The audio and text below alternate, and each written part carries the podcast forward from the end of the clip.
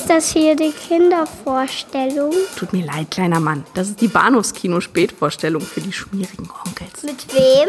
Mit Patrick Lohmeier und Daniel Gramsch.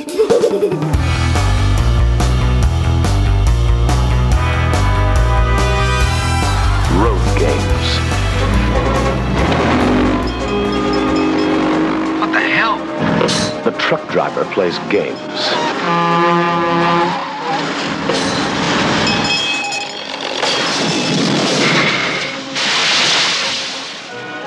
The hitchhiker plays games.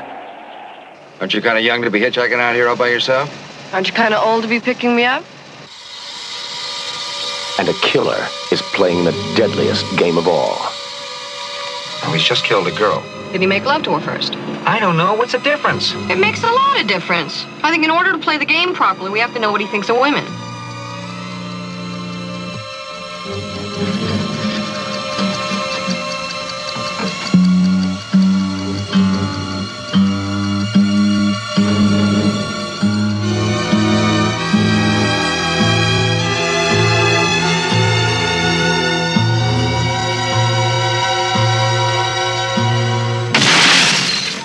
Stacy Keach is Quid. No, no, it's Q-U-I-D. D is in death, the young girls, you cretin. Jamie Lee Curtis is Hitch. Attic and Canberra. Now you're uh, looking for a little adventure. Hallo und herzlich willkommen zur Ausgabe 429 des Bahnhofs Kino Podcast. Mein Name ist Patrick und bei mir ist mein persönlicher Lieblings äh, Wildhund. Wildhund? Ging auch schon mal besser. Daniel, hallo. Oh Gott, oh Gott. Das klingt wie ein Gericht, das man im Herbst isst. Äh, hi. Ja, wie geht's dir so? Oh, pff, am liebsten ja gut. Und äh, gerade mit den beiden Filmen, die wir, die wir heute Abend besprechen, geht's mir geradezu bestens. Also, ich habe mich also, ganz hervorragend amüsiert. Also ganz, ganz, zwei ganz tolle Filme. Wobei ich etwas unsicher bin, mit welchem wir anfangen. Ja. Weil normalerweise versuchen wir das ja immer so ein bisschen äh, chronologisch zu halten. Mhm. Äh, hier in dem Fall wird das, also wenn, man es wirklich so quasi nach dem Papier nimmt, ist es einfach. Wenn man nach der Veröffentlichung guckt, nicht mehr so. Stimmt, stimmt, stimmt. Aber gut, nehmen wir mal die, die, die Produktionsumstände beim Wort und nicht das Veröffentlichungsdatum und äh, fangen an mit dem, mit der 1974er, äh, oh Gott, ich, ich muss mich heute noch finden. Ich muss sagen, ich nehme das irgendwie inmitten einer fiesen Erkältung auf. Die ist noch, ich glaube, die ist im Abklingen begriffen, aber noch nicht so richtig abgeklungen. Also wenn es irgendwie den ein oder anderen rhetorischen Irrweg gibt heute Abend, dann ist es allein darauf zu schieben. So, wir fangen an mit dem 1974er Film, wollte ich sagen. Der, wie du richtig sagst, erst äh, 97, 98 in der Kante zur Veröffentlichung kam. Richtig, Ja. genau. Äh, ewig, Ewigkeiten in der, in der rechte Hölle Ja. quasi versteckt. Und ähm, ja, dann, dann, dann in mehreren Fassungen rausgekommen, Ja. Bis wir jetzt endlich zu der gekommen sind, die wir für heute Abend gesehen haben. aber auch nicht in so wirklich coolen Fassungen, wie wir feststellen mussten. Denn die, ich glaube, li offiziell lizenzierten deutschen Fassungen, zumindest die vor der Blu-ray-Ausgabe, die mal limitiert war und ich glaube mittlerweile nicht mehr erhältlich ist, ähm, man, man möge ich würde Lügen strafen, falls das nicht stimmt, die, die sehen alle echt schrottig aus. Ja. Deswegen haben wir den auch im italienischsprachigen Original geguckt. Aber der sah gut aus, also das muss man ganz ja, ehrlich sagen. sah, sah und sieht gut aus. Wir sprechen natürlich von, ihr habt es im Titel gelesen, Wild Dogs, so heißt der deutsche Verleihtitel, irrsinnigerweise im englischsprachigen Raum wird der Film vertrieben in der Regel als Rabbit Dogs und äh, Nee, Rabbit. Rabbit. Genau, ansonsten wäre es ja ein Hase. Ja, Rabbit Dogs und ähm, im italienischen Sprachraum Cani Arrabbiati von äh, Mario Bava. Richtig, Ja, ja. eher Ein- ein- ein- ungewöhnlich für Herrn Bava. Aber ein echtes Kleinod, möchte ich sagen. Hm? Ich habe mich, äh, ich war wirklich angetan von dem Film. Das ging mir genauso, denn äh, auch für mich war es das erste Wiedersehen seit äh, relativ langer Zeit. Ich hatte die schmuddlige deutsche DVD-Erstveröffentlichung mal gesehen und dann lange Zeit eben gar nichts und jetzt zum ersten Mal, ich glaube, im korrekten Bildformat in HD geguckt und äh, in der italienischen Sprachfassung, ich meine, das war auch damals schon der Fall gewesen, aber so oder so, klang gut, sah gut aus und hat wirklich Spaß gemacht Ja. an der äh, Tonspur beziehungsweise an den äh, Musikinstrumenten nicht höchstpersönlich, aber eben federführenderweise Stelvio Cipriani, auch ein von mir sehr verehrter äh, Kompositeur, der unter anderem auch, glaube ich, Mario Bavas Baron Blood äh, vertont hat und den von mir heißgeliebten, einen meiner absolut Lieblingsfilme, Tod trägt schwarzes Leder, der auch einen wundervollen Score hat. Auch hier ganz, ganz, ganz tolle Musik. Ja, ja, es ist ähm, erst nicht wahnsinnig abwechslungsreich. Das ist richtig. Ab und ab und an wird er mir ein bisschen zu, zu, zu jazzig. Also vor allem wenn dann irgendwie Saxophon rausgeholt wird, dachte ich so, oh, oh, da klingen irgendwie meine Zähne. Aber grundsätzlich bis dahin sehr cool, sehr, sehr, sehr, sehr zeitgeistig. Hm. Ich kam, mir- kam mir ein bisschen vor wie, wie im, im, Auto meiner Eltern auf dem Weg zum Gardasee. Äh, in den Hauptrollen besetzt äh, mit Riccardo Cucciola, äh, Don Becky, äh, Maurice Poli äh, und Luigi Montefiore, besser bekannt als George Eastman wahrscheinlich für die äh, Schlockfans äh, unter uns. Lea Leander spielt mit und noch weiteres Personal, auf das wir gegebenenfalls noch zu sprechen kommen. Ein bisschen problematisch, wir müssen gleich mal gucken, ob wir uns auf die ähm, englischsprachigen Figurennamen einigen oder auf die italienischsprachigen.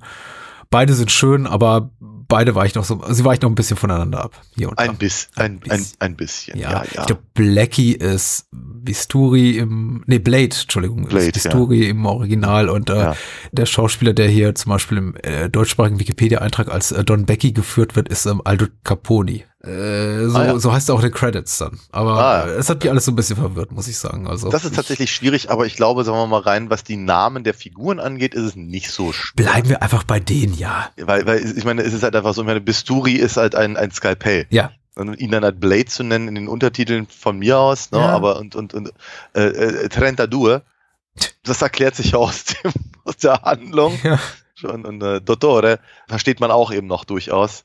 Ja. Ich muss sowieso sagen, ich bin ja wieder, wieder mal sehr, sehr erstaunt gewesen davon, wie viel ich tatsächlich von dem Film verstanden habe, ohne die Untertitel zu lesen, obwohl ich kein Italienisch spreche. Ja. Aber ich, spreche, aber ich spreche Spanisch und Französisch, von daher war, war das eben tatsächlich relativ einfach, dem zu folgen, auch wenn ich gerade mal nicht äh, gelesen habe nebenher. Du Multitalent, unglaublich. Ja, ich weiß. Ja, ja. Ich äh, wollte nur mal, wenn es kein anderer tut, mir selber krachend auf die Schulter schlagen. Der Mann der vielen Zungen.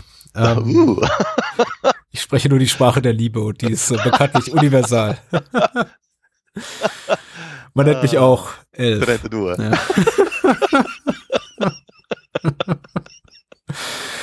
Äh, Wild Dogs zu Deutsch. Äh, Kadi Arabiati geschrieben hat, die Inhaltsangabe Platzhalt-Account will heißen gelöschter UFDB-User und er oder sie schreibt, nach einem blutigen Banküberfall flüchten die Täter quer durch die Stadt, um ungesehen entkommen zu können, nehmen sie Geiseln und verschwinden in einem fremden Auto. Der Fahrer transportiert ein kleines Baby, das dringend ärztliche Hilfe benötigt. Verfolgt von der Polizei beginnt ein Nervenkrieg zwischen den Geiseln und den Kriminellen. Die Situation spitzt sich immer mehr zu, denn die Gangster nutzen ihre Machtposition rücksichtslos aus.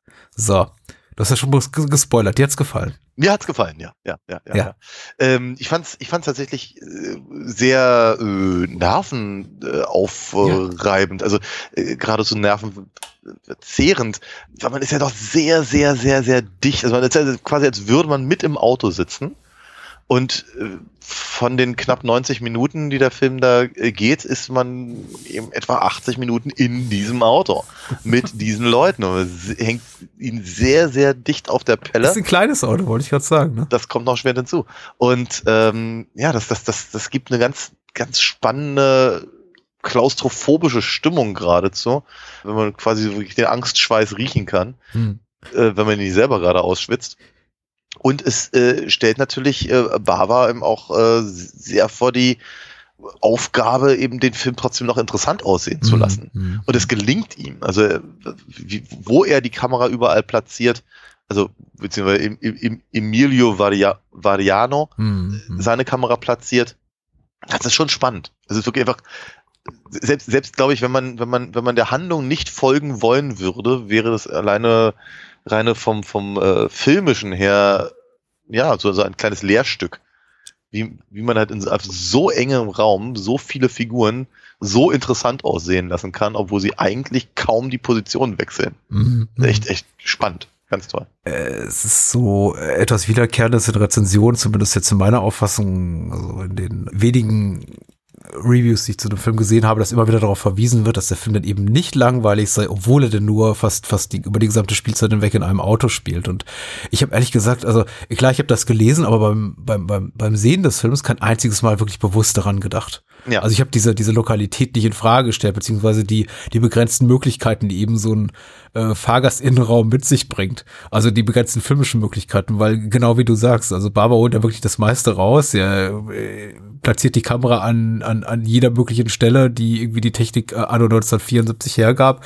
Äh, der, der, der Score ist treibend, der, die, die Schnitte sind gut gesetzt. Das Schauspiel ist eben immer so kurz vor der absoluten Eskalation. Also äh, das ist, äh, also, und die Figuren eben auch so o so extrem gezeichnet, dass man, dass es einfach äh, die ganzen 90 Minuten hindurch äh, treiben bleibt. Also ich, ich kann, kann mich auch noch dran erinnern und mir, ich habe jetzt wieder die Frage gestellt, so nach den ersten 10 Minuten, dass ich mir, dass ich mich eben fragte, kann der Film dieses Tempo halten? Weil es passiert unglaublich viel. Du hast diesen Überfall, du siehst ja nur das Resultat des Überfalls, aber dann die Flucht in dieses, in diese Tiefgarage und dann den Schusswechsel Mhm. der Polizei und eine Geisel wird erschossen und es ist alles unglaublich brutal, es wird geschrien und mit irgendwie weiteren Gewalttaten gedroht. Und ich denke mir, meine Güte, jetzt geht's irgendwie 80 Minuten so weiter, wohl Ja, ja. Kaum. Aber die Antwort ist ja, doch, es, es geht weitgehend so weiter. Es gibt auch so Spannungsmomente, also etwas leisere Mhm. Momente der Suspense, möchte ich mal sagen, und nicht so von, von vordergründigen Thrills, aber es ist schon ein, ein Film, der immer weiter und weiter und weiter eskaliert, bis er einem wirklich den, den Atem Ja. nimmt. Ähm, ich, ich, ich muss natürlich ganz ehrlich sagen, ich meine, ja, du hast, du hast halt im späteren Verlauf des Films auch noch die eine oder andere recht blutige Szene, Mhm. sehr unangenehm blutige Szene auch noch im Übrigen. Wenn ich das so sage, dann meine ich etwas, was, also gerade so im, im, im italienischen Raum, sagen wir mal, erstaunlich realitätsnah aussieht. Ja, also also ich, ich, ich, fand, also sagen wir mal so, so Messer, die irgendwie aus dem Hals ragen und so, also das, das, das, das habe ich schon schlechter gesehen im italienischen Kino. Und gleichzeitig aber eben, also es ist eben auch Gewalt, die halt, die auch aussieht, als würde sie wehtun. Also nicht nur einfach den, den, den äh, kunterbunten Schlockfaktor irgendwie unterstützend, sondern eben wirklich das, das sieht aus wie Aua. Ja. Ja, fragt natürlich, wie viel Trommelfälle platzen, wenn einer im Auto tatsächlich auf jemand anderen schießt, Mhm. im Auto. Ähm, aber grundlegend gesagt ist das eben alles ja, wie realitätsnah, möchte ich es halt nennen. Äh, Dennoch habe ich aber das Gefühl, dass er, dass er halt am, in den ersten paar Minuten halt, sagen wir mal, gerade in der Hinsicht sehr, sehr viele Briketts auflegt, die er dann später nur noch sehr spärlich rausholt Mhm.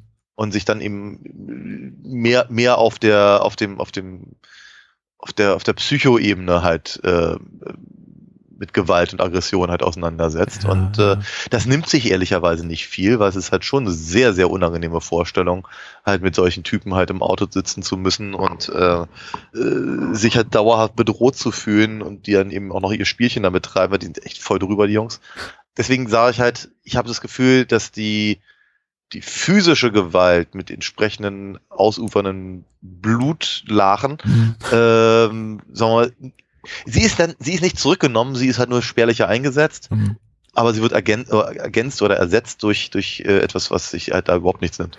Ich finde, also es gibt ja auch später noch den einen oder anderen Tabubruch, möchte ich es mal nennen. Jetzt zum Beispiel, wenn sie Maria ihre Geisel oder eine ihrer Geiseln dann dazu zwingen, sich selber einzupinkeln und so. Und das Mhm, ist ja, natürlich ja. irgendwie übel, Ja. ge- gefolgt von sexuellen Übergriffen und das ist irgendwie harsh. Aber ich habe, Mhm. meine Wahrnehmung war, dass der Großteil der wirklich so grenzüberschreitenden, also bringt das Wort ja schon mit sich, Tabubrüche ähm, zu Beginn des Films äh, passieren. Und zwar Mhm. äh, Barbara, die da ganz bewusst einsetzt und eben seine, seine Autorin äh, Cesare Focconi sind die Namen der Herren und Alessandro Parenzo, ähm, um einfach so ein, so ein Momentum zu etablieren, das sich einfach so in, in, so einen konstanten Angstzustand versetzt. Also du hast diese quasi wahllose Erschießung zu Beginn, du, dann äußern sich eben auch die Gangster gleich in jedweder Form dazu, dass ihnen eigentlich scheißegal ist, was da gerade passiert ist, keinerlei Reue. Sie führen dann dieses Gespräch kurz daraus, so von wegen hier, äh, 32 würdest du Kinder töten, um irgendwie äh, davon zu kommen, ja klar, ich würde sie alle abknallen. Und äh, ähm, dann hast du natürlich auch gleich diesen kleinen Jungen oder dieses, ich habe das Gefühl, der kleine Junge da im Auto, den, den wollen sie jünger inszenieren, als er ist. Also er wirkt eigentlich wie ein acht, neunjähriger Junge, aber es soll irgendwie wohl so ein älteres Baby sein. Also ich ein bisschen Ja. merkwürdig durch diese Deckengeschichte. Mhm. Ich habe das Gefühl, sie wollen ihn jünger machen, als er ist. Aber das sind so Momente Schlag auf Schlag, bei denen man einfach dann, die in den ersten 10, 15 Minuten passieren, nachdem man irgendwie mit allem rechnen muss. Ja.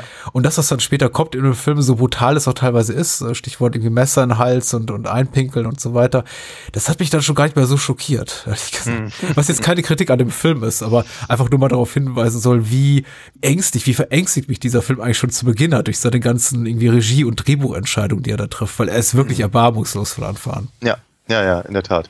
Es gibt halt diesen ganz kurzen Moment, äh, wo, wo soll ich sagen, Bisturi aus Versehen mehr oder weniger äh, sein, sein, sein Messer nicht unter Kontrolle hat und Ja. auf einmal die Frau da ersticht. Und dann hat er, hat er so drei Minuten irgendwie Gew- Gewissensbisse. Aber das, das, das, das, das erledigt sich auch relativ schnell. und äh, aber zu dem Zeitpunkt hatte ich dann auch noch gedacht, ah, okay, da könnte da könnte halt irgendwie die, der, der, der Bruch der Gruppe herkommen, aber dass er eben, sagen wir mal, aus der äh, aus, aus, der, aus der anderen Richtung kommt, habe ich halt so nicht, nicht gesehen, dass eben, sagen wir, eher die sexuelle Übergriffigkeit von, von äh, äh, Trentadur äh, dazu führt, dass eben der, der, der, der Doktor sich halt quasi Ja, gegen, Doktor. gegen seine eigenen Leute wendet. Äh, fand ich auch interessant, weil es eben auch so ein, weißt du, woran ich ab und an mal denken musste? An, an, an abwärts. Ja, ja. Ne, so, so, wo eben auch auf ganz, ganz engem Raum halt so viele Figuren äh, äh, auch öfter mal die Rolle wechseln. Hm. Ne, also praktisch der, die, die Stimme der Vernunft kann, kann zwei Minuten später irgendwie vor den, vor den äh, äh, Anfall haben und der, der, der, der, der unangenehme Typ wird auf einmal verständnisvoll, Mhm. nur um danach dann wieder sehr unangenehm zu werden. Und äh, der, der Gewissensbisse hat, ist dann auf einmal der, der, der, der, der völlige Psycho. Hm. Also das ist, ja, das, so geht's halt irgendwie reihum. Ja. Ich, ich, äh, ja, daran, daran, musste ich ein bisschen denken.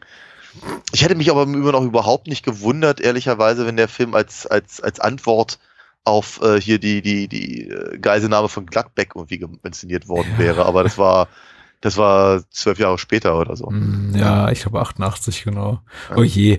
Fühlt sich ein bisschen so an, ja. Und tatsächlich, das evoziert ja natürlich auch die entsprechende Erinnerung. Und gr- wahrscheinlich gerade bei uns beiden, die eben in dieser Generation aufgewachsen sind, für die wahrscheinlich dieses Fernseh-Event, was es ja leider dann damals wurde, auch, auch noch immer relativ wache Erinnerungen hervorruft. Also Ja. ich weiß zumindest noch relativ deutlich, wie ich damals vor der Glotze hock- hockte und äh, das alles so mitverfolgt oder zumindest den Teil, den mich meine Eltern gucken ließen, aber das hat mich Ja. schon sehr beeindruckt. Und ich musste auch ein bisschen daran denken oder war zumindest wieder so in dieser Gefühlslage wie damals, weil es ist einfach sehr, sehr unangenehm und es ist ja auch, der Film ist ja auch gezeichnet von dieser Ausweglosigkeit. Also es wird einem ja auch, also es gibt kaum mal einen Moment der, der Erleichterung, in dem man zumindest die, die leise Hoffnung hegen darf, dass äh, ein, eine Geisel vielleicht entkommen könnte oder die Situation sich irgendwie zum, zum Vorteil der Geiseln äh, au- auflöst oder irgendwas Positives passiert. Also ganz kurz Momente, in denen mal gesagt wird, na gut, ja, meinetwegen, du darfst gehen, aber dann, nee, doch wieder nicht. Also schnell wieder Ja. eingefangen. Ähm, ich hatte, ich meine mich daran zu erinnern, als ich den Film das erste Mal sah, dass ich dachte, der, ähm, diese, diese Jagd von Maria durch das Maisfeld, das sei irgendwie so ein Bruch und danach würde der Film vielleicht eine andere Richtung gehen, weil ich ihm auch da, weil ich, da auch mutmaße, der kann jetzt nicht die ganze Zeit im Auto spielen. Doch, tut er, ja, die sind dann wieder zurück im Auto. Aber die geht eben relativ lange und ich glaube, das war so der einzige Moment damals, jetzt, wie jetzt auch beim Wiedersehen, als ich dachte, na, kommt es vielleicht doch davon? Wobei diesmal wusste ich eben, dass sie nicht davon kommt. Ja, klar. Ja, ja, ja, ja, ja. Was da kommt, ist eben umso schlimmer. Ja, ich hatte, ich hatte ganz kurz über dieser, dieser humoresken Szene, wenn, wenn Ricardo oder äh, seine, seine, seine Bekannte an der, an der Tankstelle trifft, also Raststätte, da, da, da hatte ich halt so irgendwie das Gefühl, ob das jetzt irgendwie in eine andere Richtung geht. Aber da äh, kriegt der Film halt dann noch mal, doch nochmal die Kurve, Hm. nur um dann halt wenige, wenige Minuten später äh, eben die äh, Marisa? Ach so. Also die, die, heißt die, heißt die so? nee, die andere, Ge die andere Geisel heißt auch Maria. Darüber machen sich dann irgendwie lustig, so von wegen, ja, hier. Ah, stimmt, die heißt auch Maria, Ja, ja. deswegen. Ach, ja, ja, das ist auch genau. Maria, wie Maria Callas oder wo, wo, wo, worüber reden sie? Über irgendwie. Ganz am Anfang äh, ge- gehen sie auf, auf, auf äh, die Madonna halt ein. Ja. Und später nennt er sie immer Greta Garbo. Ja, stimmt, sie reden über so eine Hollywood-Diva, wollte ich gerade sagen. Ja, genau. Und genau. Aber ähm, genau, ja, nee, wie gesagt, ich, ich, ich äh, stimmt, so war's. Ähm, die, an, die andere Maria muss dann halt dran glauben. Ja, ja.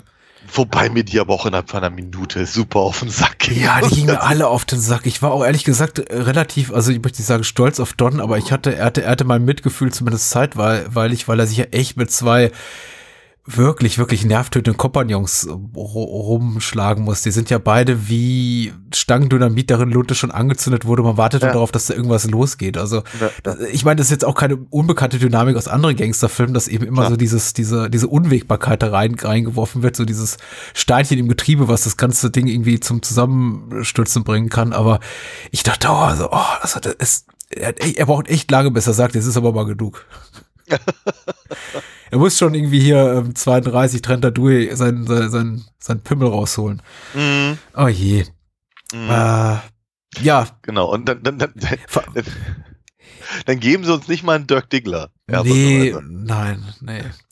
Also bei, bei, bei diesen Szenen ist natürlich auch immer, habe ich, hab ich immer so den, den Rest von Luigi Montefioris äh, Schaffen im Kopf. Und jetzt nicht so den prestigeträchtigen, wie jetzt in seiner Arbeit als Drehbuchautor für Keoma oder wirklich auch teilweise tolle Sachen, aber äh, und auch nicht irgendwie seine, seine äh, Betty-Performances äh, wie im Bud Spencer-Film oder so. Aber er hat eben wirklich viel da mit Joe D'Amato gemacht und uh, unter anderem eben so Sachen wie irgendwie äh, Anthropophagus oder, äh, oder Porno-Holocaust und solche Sachen. Und ich denke mir immer, der war auch irgendwie, ich, ich glaube, der hat schon Spaß gehabt an der Rolle. Ich weiß nicht, ob es so wirklich sehr so nah war an seiner persönlichen Sensibilität oder äh, Hm. seinem persönlichen Innenleben, aber äh, Ja, ja, ist ja wirklich authentisch bedrohlich. Also da, da muss er schon Angst kriegen. in der Tat. Aber ehrlicherweise bei allen, inklusive dem, dem Dotto, oder? Ja. Der, der, eben aber, sagen wir mal, noch, noch, noch mehr so in der, in der Tradition der äh, coolen Gangster aus den Mhm. 60ern äh, ist mit, mit seiner Sonnenbrille und den, den Handschuhen, mit denen er Auto fährt und so. Und also der hätte auch irgendwie aus Kommissar X irgendwie äh, springen schön. können oder Mhm. Jerry Cotton oder sowas. Genau, aber ja, äh, tr trotzdem auch nie- nie- niemand, den, auf, den man auf seiner, auf, seiner, auf seiner falschen Seite hätte gerne haben wollen. Äh, aber die anderen beiden sind halt so völlig unberechenbar. Mhm. Und ich, ich glaube, Bava macht das eben auch gerade dadurch, dass er eben äh, sie halt mehr, mehrfach eben die Rolle wechseln lässt oder aber eben einfach auch sie wieder so ein bisschen zurücknimmt. Weil ze zeitweilig kann der Doktor sie ja ähm, an die Leine nehmen. Ja.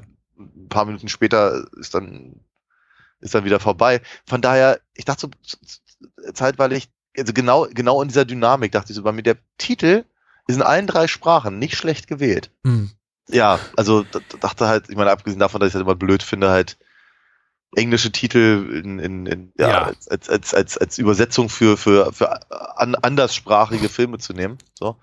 Ja, aber dennoch, es ist halt tatsächlich, äh, sagen wir mal, äh, die Dogs im Deutschen wie im, im, im, im Englischen und die Kani im Italienischen ergeben hier tatsächlich deutlich mehr Sinn als bei Tarantino beispielsweise.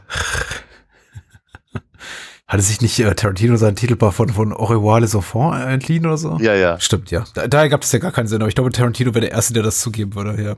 Aber du hast natürlich ko komplett recht. Die Titel sind tatsächlich nicht verkehrt, wenn auch so ein bisschen, naja, wenig überraschend, zumindest in der deutschsprachigen Version. Da hätte ich mir auch ein bisschen mehr erwartet. Oder ich denke, wenn man dann irgendwie schon sagt, muss unbedingt englischsprachig sein, dann hätte man auch den, ja, den englischsprachigen Verleihtitel irgendwie auch nehmen können, weil der das noch ein bisschen besser trifft, aber Schon, aber, aber Ja. ich meine, gut, 74 schon mal gar nicht, aber vielleicht auch 97 hätten sie eher gedacht, ah, dass die Leute halt eher an, an Hasen denken als an tollwütig. wahrscheinlich, ne? Ich habe es auch entsprechend falsch ausgesprochen, genau. Hätten wahrscheinlich viele getan.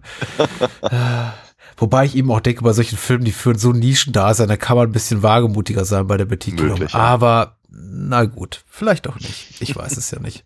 Ich wollte noch hinzufügen zu den sexuellen Übergriffigkeiten später im Film. Also ich fand tatsächlich, ähm, ich, ich möchte nicht sagen, das ist jetzt irgendwie eine Schwachstelle des Films, aber ich fand die tatsächlich etwas erwartbar. Und ich glaube dadurch auch nicht so wahnsinnig schockierend. Die, ich- glaube, sie sind so schockierend oder so explizit, wie sie, oder eben nicht explizit, wie sie eben 1974 sein konnten, in einem, in einem Exploitation-Film aus dem katholischen Lande. Aber ich fand das tatsächlich dadurch, dass es eben fast unmittelbar folgte auf diese vorhergehende Demütigung, diese Ja. sadistische äh, Pinkelig-1-Szene, also einfach weniger harsch, weniger intensiv, Mhm. weil ich denke, so das richtig hart ist, ha- haben sie bereits gezeigt und das ist im Grunde das, was jetzt, weil äh, ich glaube, dass, dass diese Einpickel-Szene, die berührt auch Menschen unangenehm, die jetzt so auf eine Exploitation erwarten, die jetzt sagen, hey, gib mir alles, ich will irgendwie den ganzen Schmutz sehen, irgendwie den, den Dreck und so weiter. Aber ich glaube, da, davon ist er wirklich, das, das berührt auch, glaube ich, Leute unangenehm, die, die wirklich gestählt sind in solchen Dingen. Wohingegen Ja. eben dieser sexuelle Übergriff, so mit hier, guck dir mal meinen langen Pimmel an, Ja. eher so Marke, ja, kennt man dann doch aus 100 anderen Filmen. Das, Ja, ja, das ist so, genau, Por Porkys Rache oder so. Ich, ver ich verstehe, Ja. was du meinst. Ich sehe es ein ganz kleines bisschen anders, Mhm. wohlgemerkt. Oder anders gesagt, ja doch, also rein, rein auf der visu visuellen Ebene stimme ich dir voll und ganz zu. Äh, aber auf der psychologischen äh, kann ich halt schon ein bisschen noch ver verstehen. Also, eh, sagen wir mal, es gibt, äh, oh Gott, wir, wir haben neulich über die Rache des Paten geredet. Ja. Also ich glaube, gerade aus Italien gibt es ja doch durchaus noch äh, andere Schoten, etwa im selben Umfeld, zeitlich gesehen. Ähm, genau, aber sa- sa- sagen wir mal, als, als, als sie, sie da eben durchs Maisfeld hetzen, mh, hatte ich gedacht, okay, jetzt kommt die obligatorische Vergewaltigungsszene. Mhm. Und ich war mir nicht so richtig sicher, ob ich es jetzt gerade noch gebraucht hätte. Ähm, aber was dann eben kommt, ist eben, das, das hast du sehr, sehr schön umschrieben, äh, vielleicht eben rein, rein auf zuschauerseitig äh, noch, noch heftiger, weil vielleicht einfach auch noch nicht so viel gesehen und weil es eben gerade so eine, so eine, es berührt schon sehr unangenehm, sagen wir mal so. Hm. Ähm, aber ich habe das Gefühl, dass da, dass Bava da eine sehr, sehr ähnliche Taktik anwendet wie bei den von dir vorhin beschriebenen ersten zehn Minuten. Nämlich jetzt wissen wir, was, was die beiden anstellen können. Hm. Wenn die Kamera quasi drauf ist, was da noch als nächstes kommen würde, möchten wir vielleicht gar nicht wissen. Ja. Ich habe ich hab das Gefühl, das gelingt ihm eigentlich ganz gut. Äh, einfach auch die Gefahr für Maria in diesem Auto weiter zu sitzen mit diesen, mit diesen Psychopathen. Hm. Das, das, das, das, das, das wird auch weiterhin äh, sehr eindringlich vermittelt. Ja, ja, ja. Ich äh, war ein bisschen überrascht damals wie heute davon, dass er eben am Ende nochmal so richtig die Psychologiekeule rausholt und eben Doc quasi hier ähm, äh, Bisturi, also das Skalpell, Blade, wie auch immer, hier mit, mit seinen Neurosen betreffend seines Vaters da irgendwie aufzieht und dachte, oh Gott, das ist jetzt irgendwie, da geht der Film tatsächlich auf so ein auf so eine e Ebene des ähm, psychologischen Thrillers, die ich da an der Stelle gar nicht mehr erwartet hatte. Also e egal wie abgründig man denkt, dass die Figuren sind, das wird eigentlich immer schlimmer. In dem Fall eben dann keine körperliche Gewalt, die mehr ausgeübt wird, sondern dass sie sich gegen, gegenseitig eben ähm, psychologisch irgendwie jetzt richtig an, an, an die Gurgel gehen. Also auch auch ganz eine ganz interessante Entscheidung, das so irgendwie auch nochmal so ins in, in Spiel zu bringen. Und ja. auch wieder, glaube ich, so ein bisschen genauso wie die Szene mit dem Einpinkeln und eben andere Sachen, die authentisch unangenehm sind, wobei ich jetzt nicht sagen möchte, dass irgendwie das Aufziehen hier von Doc äh, von äh, an, an, an Blade so, so unangenehm ist. Aber einfach so Sachen, die, glaube ich, so die Erwartung an so konventionelle, an die konventionelle Dramaturgie eines solchen Streifens eben auch untergraben. Also der Film ist eben, glaube ich, doch durchaus sehr viel schlauer, als, als er den Anschein macht, so auf dem Papier, weil da sieht er einfach nach so einem reinrassigen Reißer aus, ohne, ohne, ohne große Zwischentöne. Aber er schafft es eben doch immer wieder zu überraschen, inklusive ja, ja, ja. mit seinem Ende. Ja. Und der Tatsache, dass äh, ein, eine Tankfüllung damals schon 90.000 Lire kostete. Und ich habe mich gefragt, ja, wirklich? Irgendwie verklären wir die gute alte Zeit so? Oder es ist echt teure Tankfüllung. Ich habe keine Ahnung, wie viel 90.000 Lire waren, das sind 50 Euro ungefähr, aber 74 Oh ja. War 90.000 Lire, glaube ich, eine Menge Geld. Also, sie haben ja vor, sie verhandeln ja diesen Schaden, sie fahren dem, dem Autofahrer da in dem, ja. verursachen diesen Auffahrunfall und diskutieren doch, ob sie dem da irgendwie 60 oder 70.000 Lire geben für sein beschädigtes Auto. Und dann tanken sie einmal später volle bezahlen 90.000 Lire und ich dachte, ach, ganz schön teuer gewesen damals das Benzin. Mm, Aber das, das bin nur ich. Also, solche, solche Gedanken treiben mich um. Ah, ja, ich ja. habe keine Ahnung, wenn ich das letzte Mal mit Lire bezahlt habe, aber na gut. Vor 2000 ähm, wahrscheinlich. Ja, in der Tat. In der Tat. Das Ende. Das Ende, ja. Ja, ich hasse die Wikipedia, ne? Ach so, wenn man mal, oh. Wenn man einfach nur mal kurz durch, durchguckt, um rauszufinden, wie, äh, wie, wie, wie irgendein, irgendeine, eine, ein Schauspieler heißt und dann halt diesen, den, den, den, den Twist im letzten Satz liest, das ist voll doof.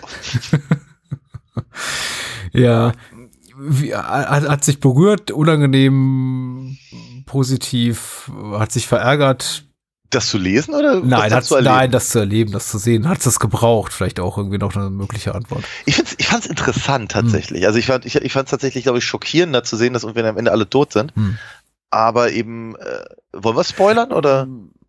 müssen wir auch nicht. Ich sag mal hm. so, also wenn wir ja. nicht spoilern wollen, dann mögen Leute irgendwie gleich weghören, vielleicht vertiefen wir das noch so ein bisschen, aber ich sag mal so, es ist nicht komplett unvorhersehbar. Es gibt ja auch diesen Aspekt in diesem Film, also die, ähm, na, die sprichwörtliche Bombe unterm Tisch, die irgendwie bereit ist loszugehen oder so, von der wir alle wissen, da passiert doch was mit, aber so. Äh, und das ist ja irgendwie das Kind, was eingewickelt ist in der Decke. Ja, das immer wieder zur Sprache gebracht wird und es wird ja immer wieder gesagt, hier, Ricardo, nimm doch mal die Decke ab, ich, ich, ich schwitze hier schon beim Zugucken, wie kann das Kind so dick eingepackt sein, das ist irgendwie vollkommen ungesund. Und auch wenn du nicht weißt, was da kommt, du ahnst ja schon, oder man ahnt ja, ja schon, denke ich, dass da noch irgendwas wird passiert, das dass es kein Kind, ja. dass der nicht am Ende einfach mit dem Kind da aussteigt und sagt so, so mein Sohn, jetzt fahren wir nach Hause oder ja. einfach draufgehen. Ja, ja, ja, ja. Ich meine, es, es, es, sind, es sind ja auch andere äh, Sachen. Also äh, der, der, der Doktor sagt ja auch ab und an mal, äh, dass er sich ja darüber wundert, dass sich die Eltern halt ehrlicherweise recht wenig nur irgendwie um den Zustand des Kindes kümmern. Mhm.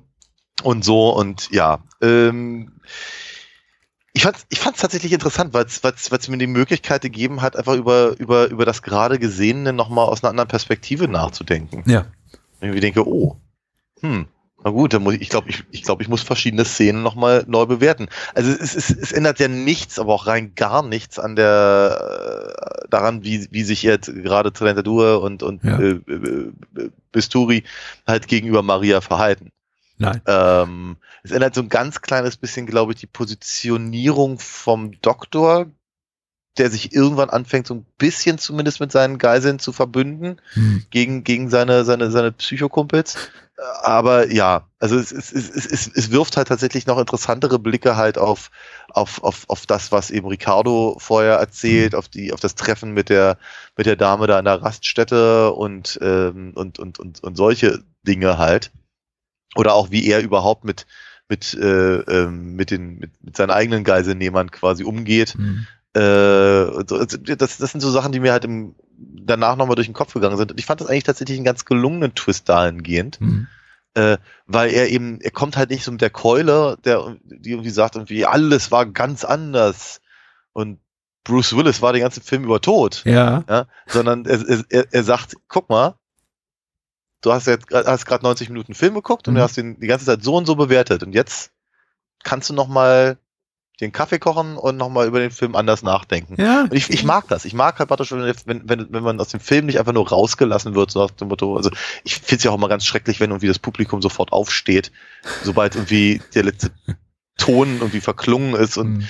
die, die ersten Halbbuchstaben des Nachspanns zu sehen sind. Und ich denke, wurdet ihr festgehalten? Also es ist, warum wollt ihr alle ganz dringend raus? Also es ist so, Ja, wenn der Film schlecht war, vielleicht. ne, das, dann, dann kann ich, ja, dann gehe ich aber vorher vermutlich. Ähm, aber es ist halt, ja, ich, Ach, come ich finde wir waren in ich Hollywood, wir waren in Halloween Kills und du bist bis zum Ende drin sitzen geblieben. richtig. Ja. Ne, aber, aber genau deswegen, weil ich, ich muss, ich muss, ich muss aus so einem Film em- emotional irgendwie entlassen werden. Und dazu hilft ehrlicherweise der Nachspann. Ähm, und ab und, ab und an stehen da ja auch durchaus Mhm. Sachen drin, die mich interessieren. Und hier ist es halt einfach die, die, die, die, die Möglichkeit äh, gegeben, halt im, im Prinzip genau das, das zu erreichen. Und ich finde es echt spannend, dass der Film das praktisch von alleine anlegt.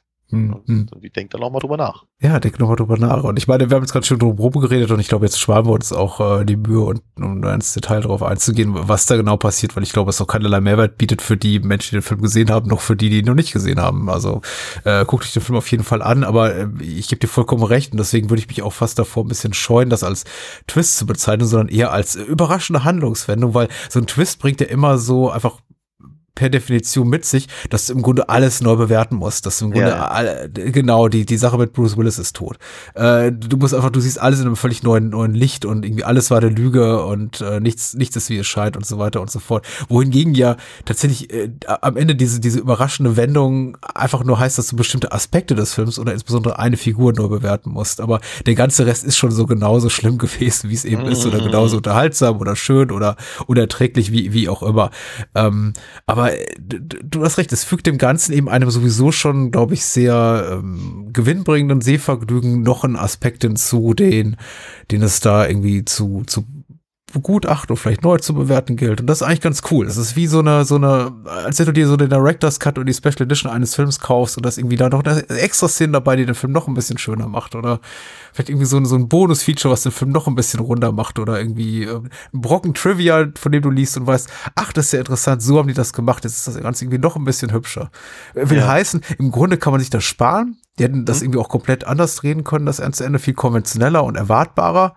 Ja. Das, was wahrscheinlich die meisten von uns mutmaßen. Und also entweder gehen alle drauf oder die Baddies gehen drauf. Hm. Es ist ja auch mehr oder weniger so. Ja. Aber äh, sie haben es eben nicht gemacht. Und das ist, we- Ja. weiß ich eben sehr zu schätzen. Sag mal, war das eigentlich Mario Barbers letzter Film? Das war sein vorletzter Film. Er hat danach noch einen gemacht namens Schock. Hm. Äh, drei Jahre später, den er fertiggestellt hat mit äh, Lamberto Bava, seinem Sohn, der hier auch an der Produktion beteiligt war. Aber es war sein vorletzter Film, ja. Ja. Und auch nicht Okay. unbedingt typisch für ihn. Ja, ja, ja. Wobei ich jetzt auch auf, äh, aufpassen würde und Bava jetzt nicht so komplett auf diesen, auf dieses Gothic-Horror-Ding äh, Hm. reduzieren würde, wie es häufig getan wird. Hat eben auch jede Menge, hat haben über Data Diabolik geredet, also er hat Comic-Verfilmungen Genau. gemacht, er hat Sandal-Filme gemacht, er hat Actionfilme gemacht. Ja. Da, da ist vieles bei. Er hat den quasi Proto, Proto-Slasher erschaffen mit Bay of Blood, also Hm. Ja, viel Schönes, was wir noch besprechen konnten irgendwann mal. Ja, sehr, sehr, sehr, sehr gerne. Äh, Die, die Sachen, die ich von ihm gesehen habe, haben mir eigentlich bis hierhin äh, du- durch die Bank weg gut gefallen. Ich überlege gerade, was du da Jessica's Raut rausgehört hast. Aber stimmt, ja, ja, Mama setzt die, die, die Trompete ein, du hast recht. Oder Saxophon oder sowas. Ja. Ja. Ich glaube, so in Sachen, also nicht vordergründige Thrills, sondern wirklich so Suspense fand ich am allerschlimmsten die Szene, in der sie an dieser Raststätte ankommen und der, der Tankwart oder Raststättenwart, wie auch immer, hört nicht auf zu reden. Und er will einfach Smalltalk machen und hört nicht auf. Und es ist aber auch so wirklich so, ich kann das so gut verstehen, so gut nachempfinden, weil ich tue mich auch mal total schwer damit, solche Menschen zu unterbrechen und zu sagen, das geht jetzt aber nicht. Ich habe gerade eine Geiselnahme laufen, ich muss weiter, verdammt. Das sagst du auch öfter mal, ja? Ja. ja. Oh, war ja. Aber guter Film und äh, danke für den Tipp, denn es war deine Wahl und äh, Ja. ich habe da seit, seit Jahren nicht dran gedacht, da hättest du es nicht getan, hätten wir nicht besprochen. Also ähm, Sehr schön. Das freut mich. Grazie, mille grazie. äh, was ja schön ist, dass wir heute Abend mal wieder über zwei Filme sprechen, denn äh, deswegen haben wir auch äh, Zeit, unseren allseits beliebten und geliebten Werbeblock mal wieder rauszuholen und mal Oh. wieder darüber zu reden, was du sonst so machst in deiner Oh, ja. Freizeit, in deiner spärlichen Ja. Messen. Und was machst du denn sonst so? Wie kann ich Men Menschen unterstützen? Also normalerweise fahre ich ja in alten Autos äh, durch Italien und, und tanke für 90.000 Lira. Aber wenn ich das gerade mal nicht mache, dann zeichne ich Comics. Die kann man sich auch angucken, also zumindest in Auszügen auf meiner Webseite alinafox.de. Und wenn einem gefällt, was äh, man da sieht, dann kann man die Dinger sogar käuflich erwerben im dazu passenden Shop. Mhm, mhm. Und äh, ich schicke natürlich wahnsinnig gerne alle möglichen Hefte quer durch die äh, Nation. Aber eben natürlich auch zum Beispiel meinen Sammelband, den es auch immer noch gibt.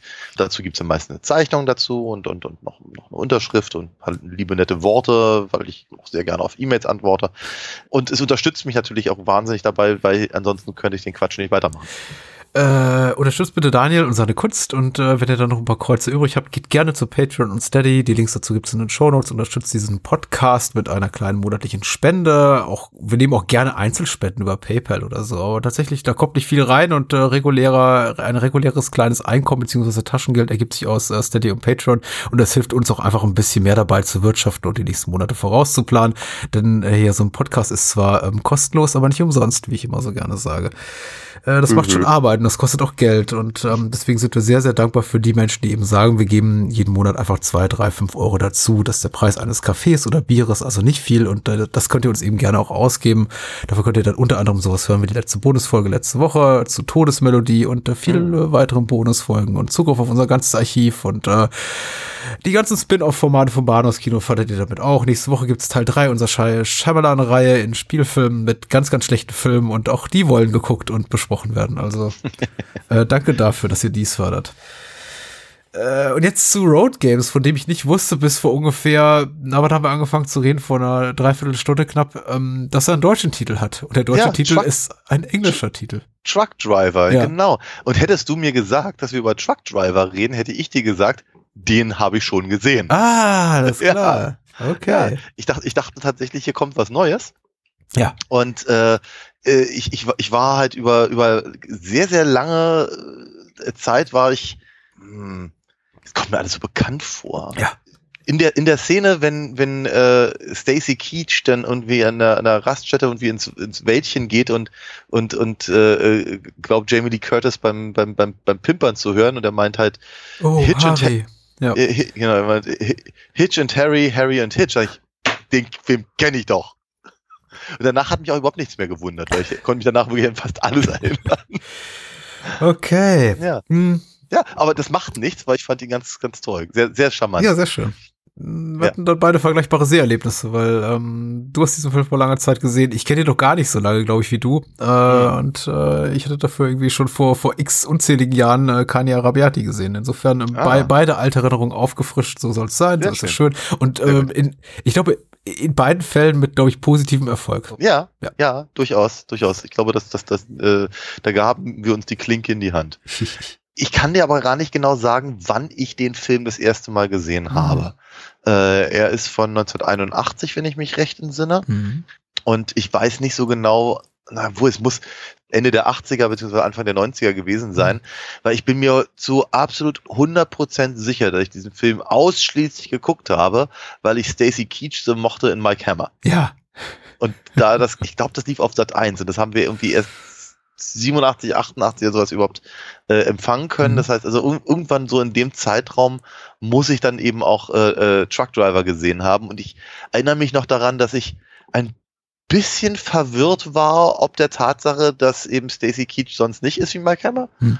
Genau, und äh, ja, das äh, ja, er, er, er hat er hat nicht ganz so sehr wie wie wie, wie Hitcher, Hm. Äh, aber doch durchaus äh, einen, einen gewissen bleibenden Eindruck hinterlassen durch eben, weiß ich, keine Ahnung, die Schweinehälften und andere Dinge im, im, im, im äh, benannten Truck und dem der, der, der quasi der Schlusseinstellung Ja. und all diesen ganzen, ganzen Sachen. Also da, da, da, da, da war eine Menge, da war eine Menge drin, ähm, an dem ich noch etwas länger geknabbert habe.